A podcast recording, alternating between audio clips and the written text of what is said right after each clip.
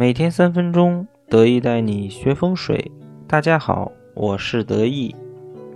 前天一个听友说想请得意讲讲关于植物的风水，所以今天得意就针对植物的问题给大家做一个简单的分享。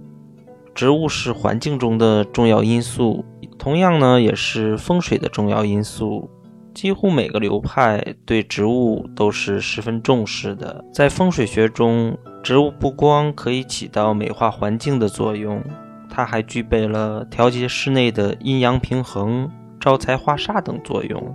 那么接下来呢，我们先来讲植物的第一个作用，就是招财。通常来说呢，财位是一个家庭财气所聚集的一个地方，财位一升一亮。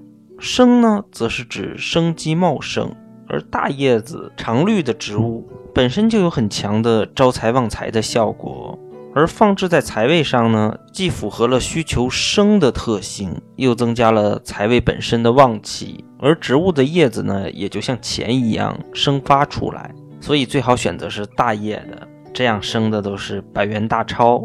千万不要用一些细碎叶子的植物。你总不希望家里的财都是毛票进账吧？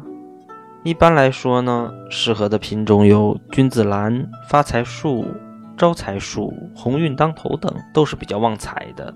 而家中的明财位呢，就是进门的四十五度角，而暗财位呢，是要根据房宅的坐向朝向来讲的。得意会在今后的节目里面呢，给大家详细的讲解暗财位的寻找办法。但是像桃花、杏花这类的植物，一定是不能出现在宅内的。如果是大门口，也是不要的。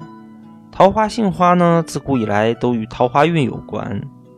无论是住宅内还是住宅门前，如果有桃树、杏树，一般呢会多出浪荡之子，而且呢，这样的人贪杯恋醉。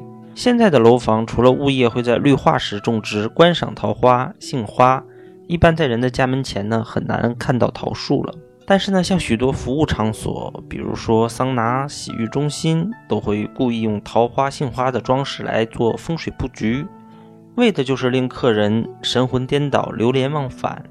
植物的第二个作用呢，是可以调节室内的阴阳平衡。如果室内的阳气烦躁，住在这里的人呢，就会比较烦躁，容易产生口舌是非。这个时候呢，可以去摆放一些水生植物或者是阴性植物来调节。可以起到很好的降噪的作用，但是像藤蔓类或蕨类的植物呢，如果运用不利，反而会起到不好的效果。攀爬类的植物呢，藤蔓发达，枝叶茂密，攀爬是它的特点。只要抓住可以攀援的物体，这类的植物呢，便可以攀爬缠绕。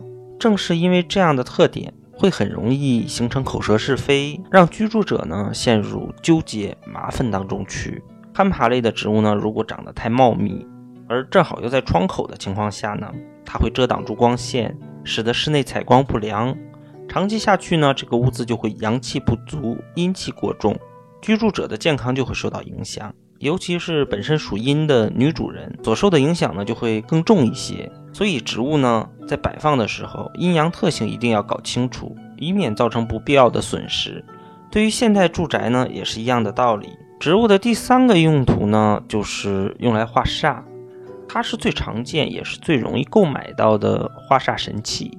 首先来说呢，植物可以遮形煞，比如说房子出现了角煞、路冲或者是天斩这样的形煞，可以在相应的位置上呢去摆放一些阳性的大叶的植物，它既可以把形煞遮住，又可以让吉气去通行。植物呢还可以化光煞。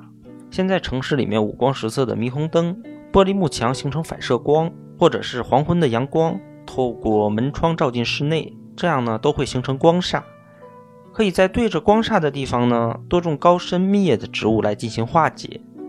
再有呢还可以去化解生煞。现在建在靠近铁路旁、高速旁或者是闹市区的住宅，因为经常有车流或人声嘈杂，所以就犯了生煞。可以在生煞来源的方向，或者是阳台上多栽种花草，以减轻危害。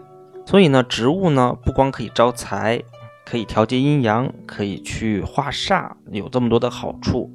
我们可以在室内呢适当的去给自己家里布置这样的植物。